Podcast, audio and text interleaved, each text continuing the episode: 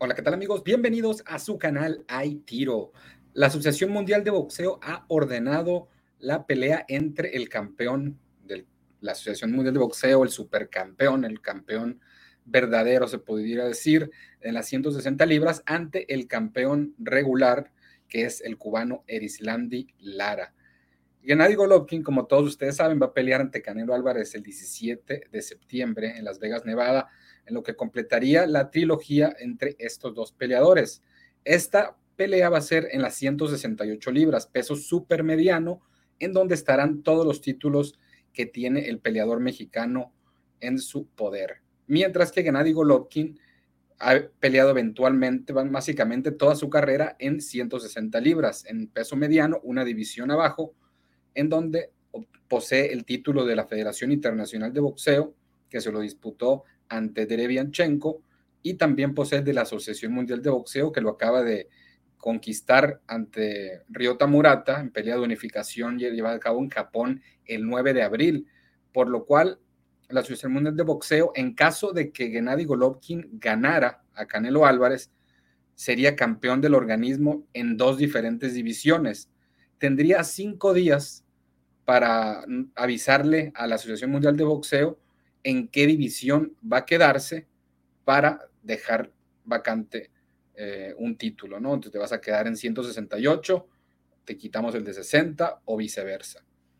Y eh, de ganar eh, Golovkin ante Canelo, que sería una sorpresa, por eso me quedaba así como, hasta ni yo me la creía, pero todo puede pasar.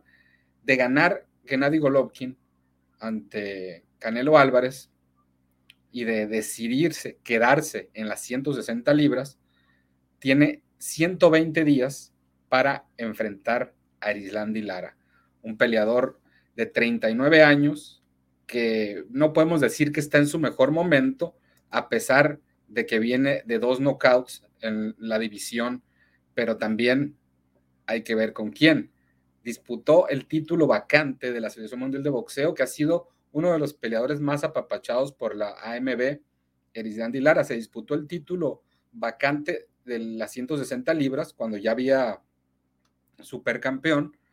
Eh, se lo disputó ante Thomas Cornflake Lamana, que después de perder ante el demonio Cota, le bastara dos victorias en Agua Prieta en la que una incluía un título regional de la Asociación Mundial de Boxeo, para disputar un título vacante ante Erislandi Lara.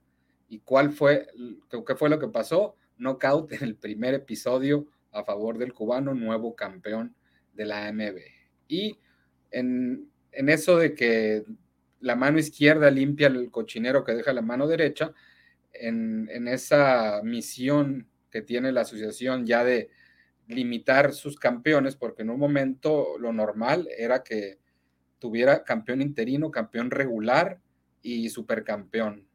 Al punto que llegó que hasta la fecha el campeonato regular, que era, e, es el equivalente en teoría a los de la FIB, el de la OMB, el del CMB, eh, se devaluara y fuera ya un campeonato secundario, que el bueno tendría que ser el supercampeón, que en teoría lo instituyó el papá de, Gilberto Jesús Mendoza, don Gilberto Mendoza, descansa en paz, que completabas cinco defensas, eh, me parece que era cinco, y, ya se elevaba tu estatus de campeón a supercampeón, ¿no?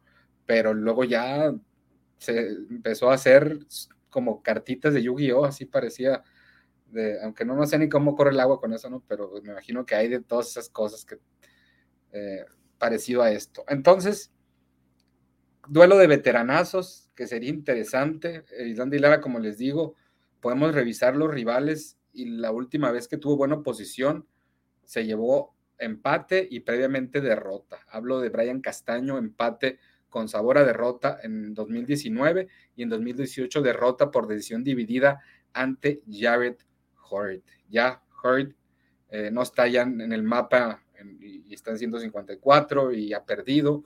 Brian Castaño en 154 y ha perdido y ahora en 160.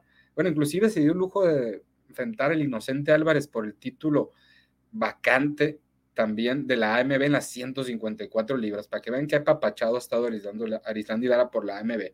Luego siguió una defensa contra Greg Vendetti, posteriormente las peleas con La Mana y eh, con Gary Spike O'Sullivan, rival que ya noqueara Munguía, que ya noqueara David Lemieux y que hiciera lo propio Erislandi Lara este 28 de mayo en, del 2022. Entonces, pues vamos a ver qué pasa. Primeramente, Golovkin tiene una pelea muy complicada ante Canelo Álvarez, que todo puede pasar. Vamos a ver cosas eh, diferentes, a lo mejor en, lo que fueron las dos primeras peleas.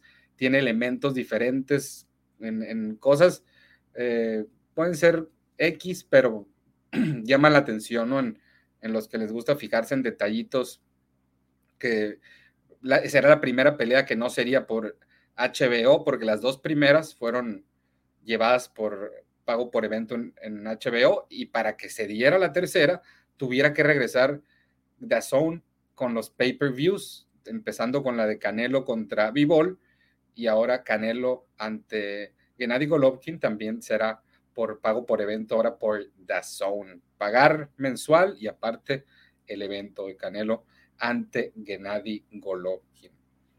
Eso, algo en común también y algo es que no va a contar por, por primera vez, porque en las dos primeras, un elemento clave en lo que fueron el transcurso de las peleas, la preparación y también en las conferencias, como lo era el entrenador de Gennady Golovkin o el exentrenador, el mexicano Abel Sánchez, que era el que le ponía toda la sazón y que era el que hacía el trabajo sucio por Gennady Golovkin en calentar la pelea, en meterse en la cabeza de Canelo Álvarez y, en declarar, en, en, hacerla de tos por el vendaje, quejarse y, y, pues que se hiciera personal esto, ¿no? Y llega el punto en que Gennady Golovkin le da las gracias, se va con Jonathan Banks y también no ha enfrentado a una oposición que tú digas, wow, no, se ha enfrentado al, a lo mejor y ha estado muy activo Gennady Golovkin, para nada, al contrario. Elisandi Lara, por ejemplo, tiene 29 ganadas, ya 39 años, 3 derrotas y 3 empates. Sus derrotas ante Jared Hort, ante Saúl Canelo Álvarez y ante Paul Williams, discutidas las dos primeras, y ese es el récord del peleador de 39 años, que pues va por una gran oportunidad, pero ¿a qué aspira, no? Ya incluso un Gennady siendo derrotado por Canelo Álvarez, no sabemos si quiera seguir en el boxeo. Sin embargo, va a seguir conservando sus títulos aún pierda.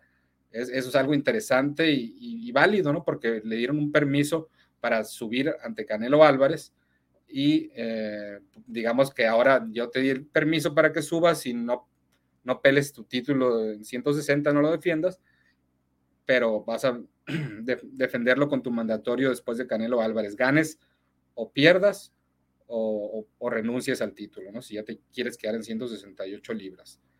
Eh, eso es lo que eh, pues, le dijeron, o lo que el trato que Golovkin tiene que cumplir, ya de 40 años, de 42 victorias, 37 knockouts, una derrota y un empate. Sus últimas peleas, Ryota Murata, quien noqueara a domicilio el pasado 9 de abril en Saitama, Japón, previamente noqueado, había noqueado a Camil Ceremeta, había ganado por decisión controversial ante Sergei Derevianchenko en 2019 y también Steve Rhodes en 2019. Después de la pelea con Canelo Álvarez, la segunda, que fue la primera derrota en la carrera del kazajo, el 15 de septiembre del 2018, 2019 solamente peleó con Steve Rhodes y Derevianchenko. Podemos decir hasta cierto punto normal, ¿no? Dos peleas en un año es el, promedio.